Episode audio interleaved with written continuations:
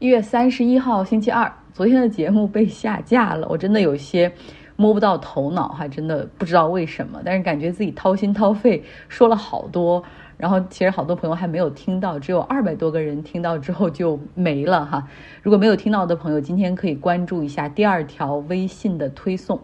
主要是聊了聊东耶路撒冷目前的情况以及人们的担忧。今天我们要来说一下美国的资本市场。本周有几个大家伙要公布他们的财报，像苹果、亚马逊、谷歌的母公司阿尔法贝塔，他们的财报都会在二月二号发布。那另外，Meta 也就是 Facebook 哈，他们会在二月一号发布他们的财报，所以大家会先关注 Meta 的财报，由此来推测在线广告的收入哈，然后对这些互联网公司可能有一个重新的，不论是买入还是卖出哈，会有一个预测。不过，至少从苹果公司来看，他们可能交出的这个成绩单不会太让人满意哈。市场说了，可能是二零一九年三月份以来的首次营收下滑。那除了这些巨头要公布财务数据之外，美联储在本周周二到周四还会有两天的议息会议。市场的预测就是加息二十五个基点，因为通胀控制的情况也不错。之前美联储主席也是充分的沟通哈，会缩小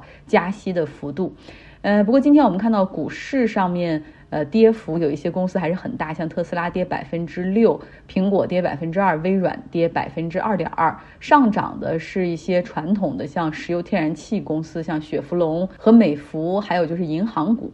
那本周除了这些消息要消化之外，其实从现在开始哈，一直到今年六月份，一直有一把剑会悬在美国投资者的头上。悬在华尔街的头上，那就是美国政府是否会债务违约。那这是一个老生常谈的话题，我感觉到好像每年都要提起谈及，然后吵来吵去，最后好像又总能化险为夷。今天我们要聊聊这个哈，那先要了解一个概念，叫做。债务上限 （debt ceiling），美国政府呢，它是通过财政部来发美国国债，然后向外部的投资者，不论是不论是在美国的投资者还是外国投资者去借钱，这样的一个债务上限。说到这儿，也就回应了坊间一直有人说，美国人就是因为美元是他们的嘛，随便开了机器就可以印钱，然后也不用担心什么货币贬值，因为因为美元在全球的一个霸权地位，所以全世界都要帮他来消化这个通胀等等。如果假如说真的是这样的话，那么美国政府现在就不用这么为难了，议会里的那些议员们也就不用吵架了哈，也不用把这个债务违约每次都当成政治的武器来互相要挟了。那我们回归正题。美国联邦政府，假如说我们用一个企业的角度来看的话，它就是赔钱的货。它通过税收所获得的收入远小于它每年的支出。它的支出方面，哈，军事是大头，然后百姓的福利、医疗、公共教育、政府投资的基建，还有修，就是改善道路。啊，然后这个投资基础设施，包括政府的公务员的开支、军人、现役军人和退伍军人工资和福利的发放、国家公园和国家森林的维护等等。美国联邦政府上一次有财政盈余，还要追溯到两千年的克林顿政府哈，因为那个时候这个科技行业蒸蒸日上，然后这税收情况非常的好哈，然后这政府也比较善于经营，然后冷冷战也结束了，军事上的投资也没有那么大，所以还有很不错的财政盈余哈。但自那之后就一直处于负债运营。那现在随着债务规模的增加，它实际上是非常难受的。它每年百分之十五的政府支出，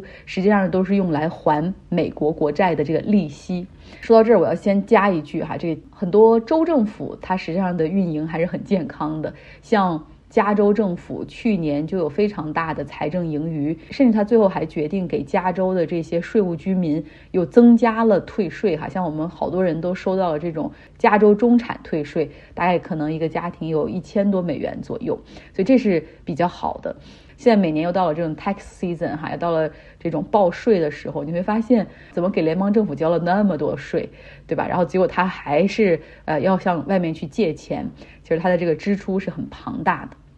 好，说回到这个债务上限，美国是一个三权分立的国家，根据它的宪法，国会要授权给政府进行借贷。这个债务上限是在二十世纪初，也就是一九一七年这个时候左右出现的。有一个债务上限，那就意味着财政部，你只要在这个上限之内进行发债的话，你就不用每发一笔债都去劳烦国会进行批准了。但是硬币的另一边就是政府不能无限的借贷，你必须不能够触及这个上限。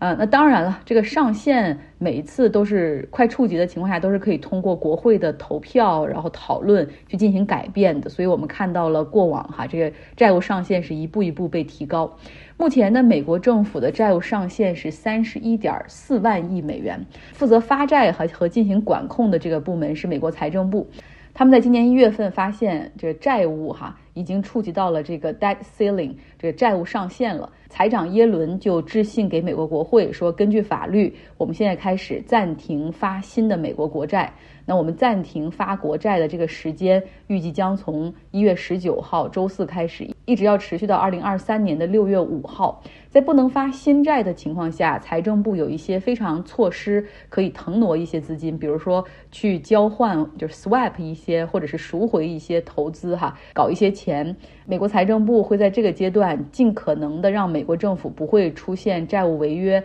啊，但是非常的被动，也是有风险的。如果到了今年六月份，国会还是不能够答应财政部的请求的话，那么这些非常规的手段都会用尽，也就是美国政府就会没有钱哈，呃，所以现在需要国会做的是，你要么讨论暂停债务上限的要求，要么提高债务上限，要么取消债务上限哈，就是有三个选项摆在你面前，否则我们可能会没有钱给政府的员工发工资或者发福福利。教育拨款可能要停止，还有就是很恐怖的，就是我们没有办法去偿还美国国债的利息，美国国债面临着违约，到时候可能美国经济会面临着一轮重创，而且很多人的医保和工资最后都拿不到，后果是非常严重的哈。呃，所以有三个选项：取消、暂停或者提高债务上限。那么讨论和解找到解决方案的责任，现在就落到了美国国会身上。其实这个呢，从投票的角度来说是比较简单的，只要一个 simple majority，也就是说超过百分之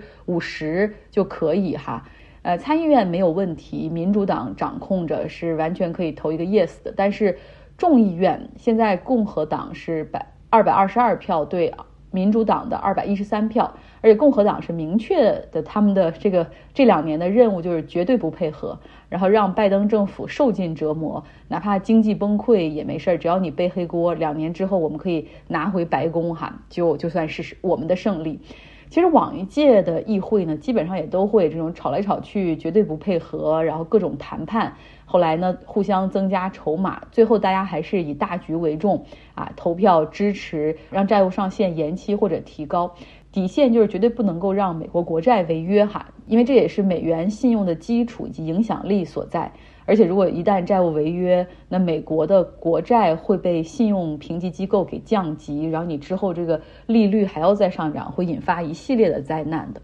共和党它也是代表着大资本和华尔街的利益哈，所以他们有的时候也会非常考虑这些大局。但是今年就不一样了，因为共和党内部有一个 Trump 的铁粉小团体哈，一个什么 Caucus Freedom Caucus，他们是不管不顾啊。之前 Kevin McCarthy 竞选议长的时候，House Speaker 的时候。其实这本来是议会中所有选举中最容易的一个，应该是最快通过的。结果投了十五轮哈，然后场内还差点打起来。在春节之前，我们给大家详细的进行了报道，最后才达成。呃，那当记者有问到这个 Trump 铁粉小团体的时候，就问说：你们最后为什么决定支持 Kevin McCarthy 了呢？然后他们就是说，因为他答应了我们所有的要求，我们非常满意，就是已经没有什么可以再要求的了，在我们的清单上哈。所以你看到了，就是这个铁粉小团体他们的不配合的态度是非常坚持自己的议题哈，这个是比较让大家所担心的。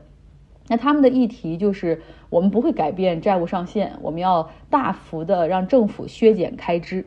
其实削减政府开支最容易下手的地方就是军事开支，因为你现在又不打阿富汗战争，也没有伊拉克战争需要花钱，那美国政就是说，所以说军事开支的削减很容易哈，呃，但是共和党的这个党派的 platform，他们其实一直都是比较亲军事的，是希望保持高的军事投入，所以你看在共和党内部实际上也有这样的 fraction，就是嗯，可能有有不同的意见哈。那华尔街是非常懂得现在国会的情况，然后这种不可控、不可预知的风险，会让美国国债违约的阴影哈影响整个资本市场的一个走势和心态，所以他们也已经开始在游说哈，就是为了避免美国国债违约，是不是财政部可以设计一个机制，说如果一旦违约的话，资金将会优先用来偿还美国国债的债权人，你哪怕是要延迟对政府工资的呃对政府公务员的工资的发放或者福利的延期，那你也要先把这债权人的这些还上。共和党是很喜欢这个想法哈，所以他们一直在推进，说在众议院还准备了一个立法的草案，准备作为备选选项。即便不能够提高或者暂停债务上限的话，保证美国也不会出现债务违约，就至少可以避免经济危机的发生。这种要优先把钱给资本市场的国债持有者，然后你要伤害到那些普通公务员、呃士兵或者退伍老兵们的利益的话。